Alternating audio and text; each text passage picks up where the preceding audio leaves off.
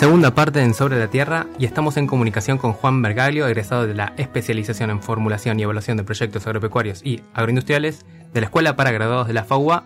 Y en el estudio está Carmen Vicien, docente de la Cátedra de Administración Rural y tutora del trabajo de especialización de Juan. Juan y Carmen nos van a contar sobre este trabajo, esta tesis que analizó electrificar áreas rurales del centro norte de La Pampa y sus posibles impactos en la producción agropecuaria de la zona. Gracias por estar acá, Carmen y Juan. Gracias por invitarnos. Gracias a usted por invitarnos. Buenas noches. Buenas noches. Buenas noches, Juan, ¿qué tal? Hola, Juan. Hola Carmen, buenas noches, un gusto estar acá presentes hoy. Perfecto, bueno, pasadas las introducciones nos podemos empezar a hablar un poquito sobre la zona que analizaron. Sí, yo, yo empiezo, o sea, se trata de un proyecto que está ubicado en las zonas rurales del centro norte de La Pampa, es el departamento de Limay Mahuida si yo digo qué es lo que más caracteriza ese departamento son los déficits hídricos, hay un limitaciones de, hídricas y la, es una zona que es fundamentalmente ganadera de cría, bovina y caprina y tiene un problema, y después le paso la, la, palabra a Juan que va a profundizar, que, que tiene un problema fundamentalmente que es importantísimo para los animales, pero para la vida humana, que es la calidad de agua. Juan, cuando quieras. Eh. Bien, sumado eh, a, lo que dice Carmen, esta área tiene como dos problemáticas bien marcadas por, la falta de, acceso a la electrificación. Una está relacionada en todo el tema del desarrollo productivo, de la falta de, de la conexión a la energía eléctrica no posibilita tener eh, potencias adecuadas y además esto está relacionado también con unos altos costos de, la energía por la utilización de equipos de combustión y todo esto tiene un impacto directo en los sistemas productivos que son más vulnerables y de baja rentabilidad.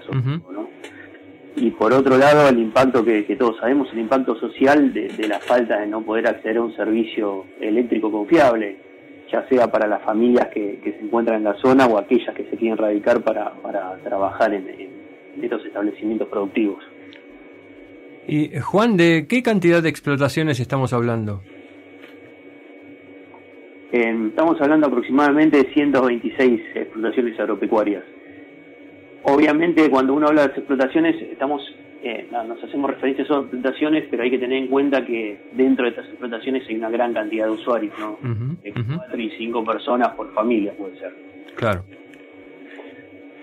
Bien, y este mm, trabajo, en realidad este proyecto, surge de, como decía Sebastián en la introducción, de tu trabajo de especialización. ¿Qué es lo que planteaban en este trabajo? El trabajo en realidad es eh, dotar de energía eléctrica por red a eh, las 126 unidades productivas que estaba hablando Juan recién.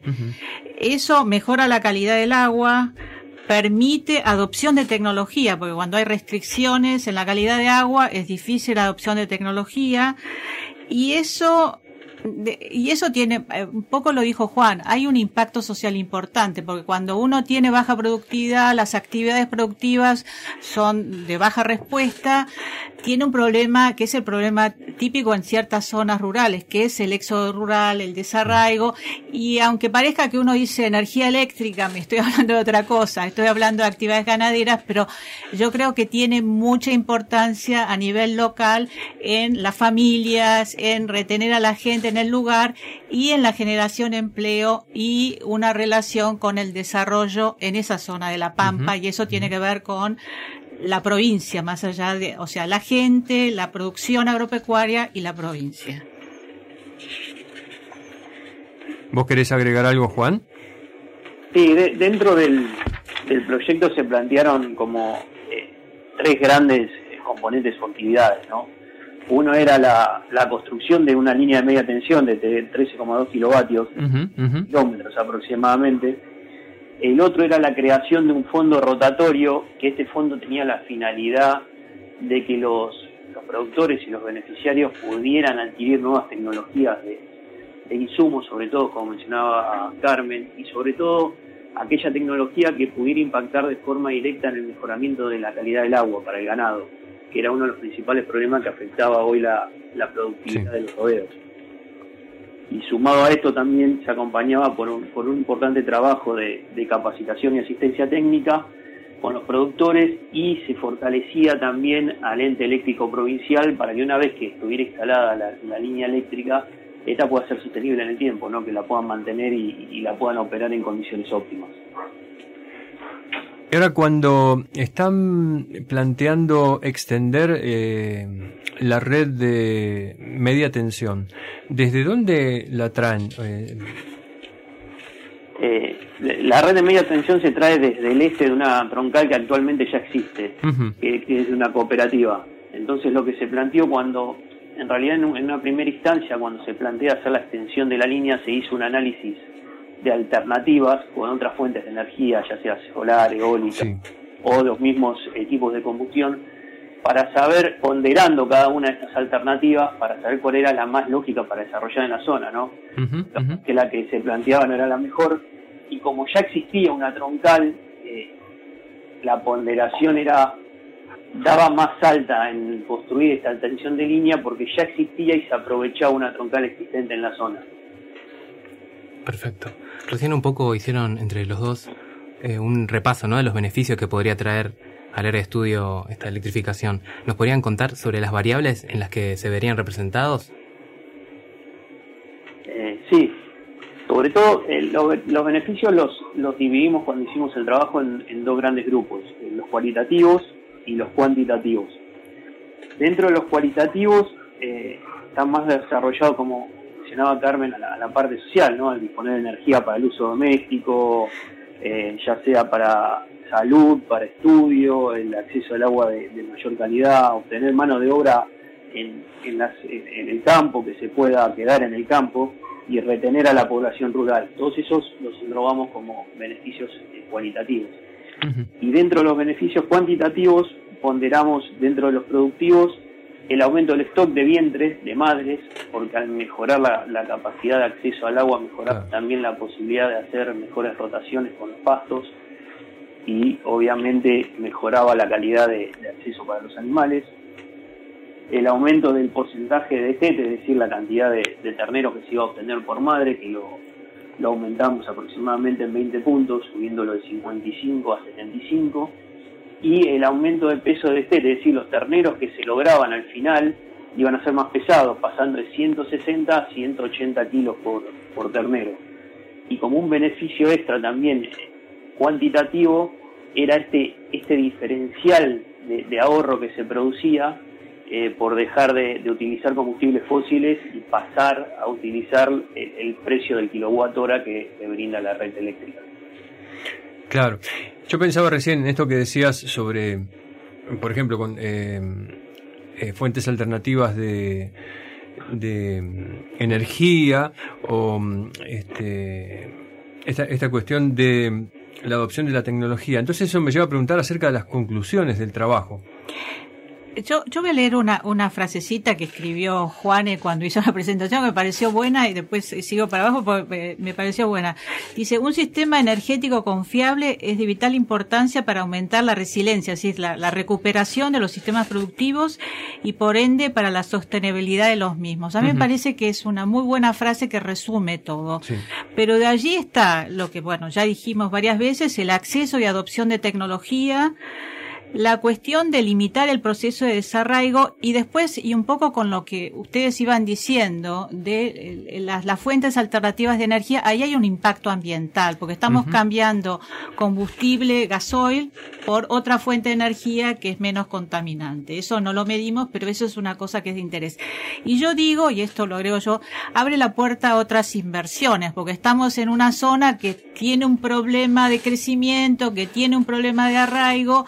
Si eso se pone en funcionamiento, puede atraer otras actividades, otras inversiones, o que sea puede ser la puerta al inicio a otro, a otro camino. Parece como, parece como el futuro, pero es como que eso es algo que hay que pensar, que uno no se queda en un proyecto, sino que piensa para más adelante, ¿no? ¿Cómo fue que llegaron a eh, elegir esta zona como el objetivo para el desarrollo de este proyecto? Para plantear este proyecto. Claro, Juan trabajaba en eso, porque Juan puede contar porque trabaja con proyectos públicos. A ver, puede contar. sí, era más que nada por, por conocer la zona, eh, por haber estado con otros proyectos y demás, y, ver el impacto que tenía e, esta imposibilidad de que de que la gente no no al no poder acceder a un servicio eléctrico no podía adquirir nuevas tecnologías de insumos y no podía mejorar tanto su nivel de vida como a nivel social como a, nivel de rentabilidad, ¿no? Eh, entonces la idea surge ahí, surge de, ver la posibilidad de, de, hacer el desarrollo ahí y ver el impacto que este desarrollo podía tener a través del planteo de, los componentes y las actividades que mencionamos. Bien, y ahora que terminamos o estamos escuchando estos beneficios, la verdad que parece que por todos lados nos surge pensar, ¿no? ¿Cuáles son las trabas para que este tipo de proyectos avance y se haga palpable en, el realidad. campo? Hay, hay trabas. Contá Juan, empezá y yo sigo, si sí, alguna falta. Por ejemplo, una, una de las trabas cuando hablamos también de, de proyectos de origen público, ¿no? De, con financiamiento es que cuando a medida que se van haciendo la infraestructura y la, ejecución de la misma, los desembolsos se vayan haciendo en tiempo y forma, ¿no? Sí.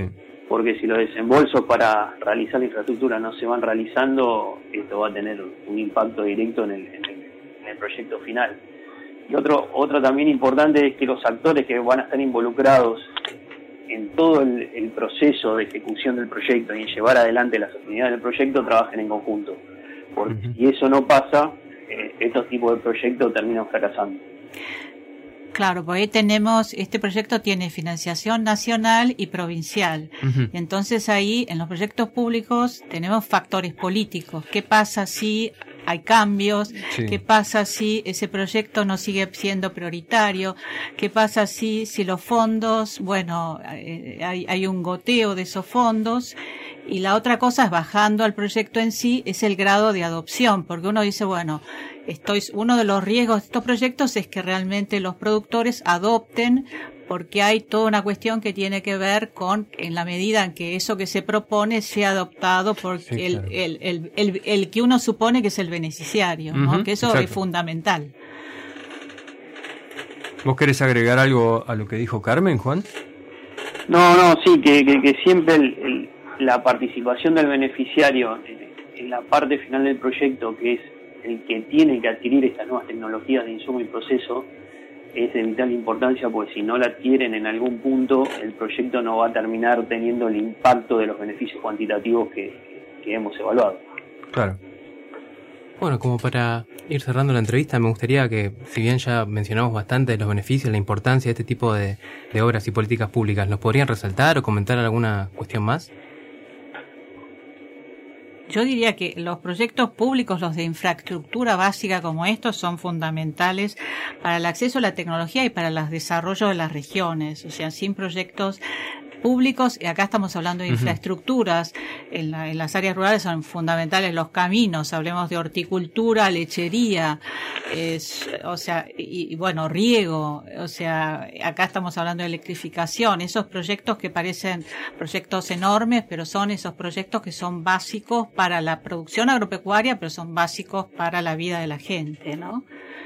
Tú, Juan, vos, vos trabajás mucho con estos proyectos.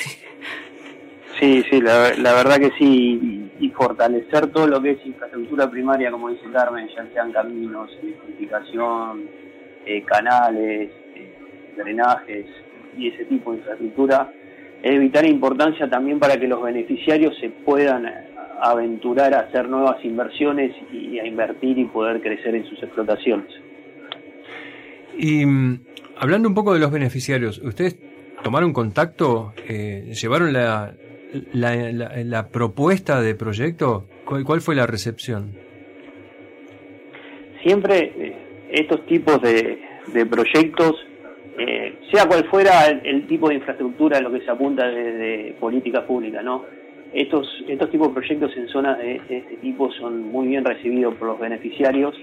Eh, lo que sí es importante que cuando se comienza con, con este camino se llegue a, un buen objetivo, ¿no? Mesas que, quedan en la mitad y el, proyecto no, termina desarrollándose. Pero siempre los beneficiarios muestran una gran predisposición a este tipo de proyectos, a, participar y a poder desde su parte hacer las inversiones necesarias para poder lograr los crecimientos planteados. No, imagino que estos proyectos, que la gente que, le puede llegar va a estar muy interesada, pero ¿a dónde lo tenemos que llevar para que esto empiece a caminar, digamos, no? Hay una mesa de entradas de proyectos que es acá. Eso puede contar Juan porque trabaja en un área del gobierno nacional que trabaja con proyectos para el sector agropecuario. Entonces, este, la especialización sirvió para apoyar el, el desarrollo profesional de Juan que nos puede contar si quiere si quiere dónde está trabajando Por favor, Juan. No, sí, obviamente.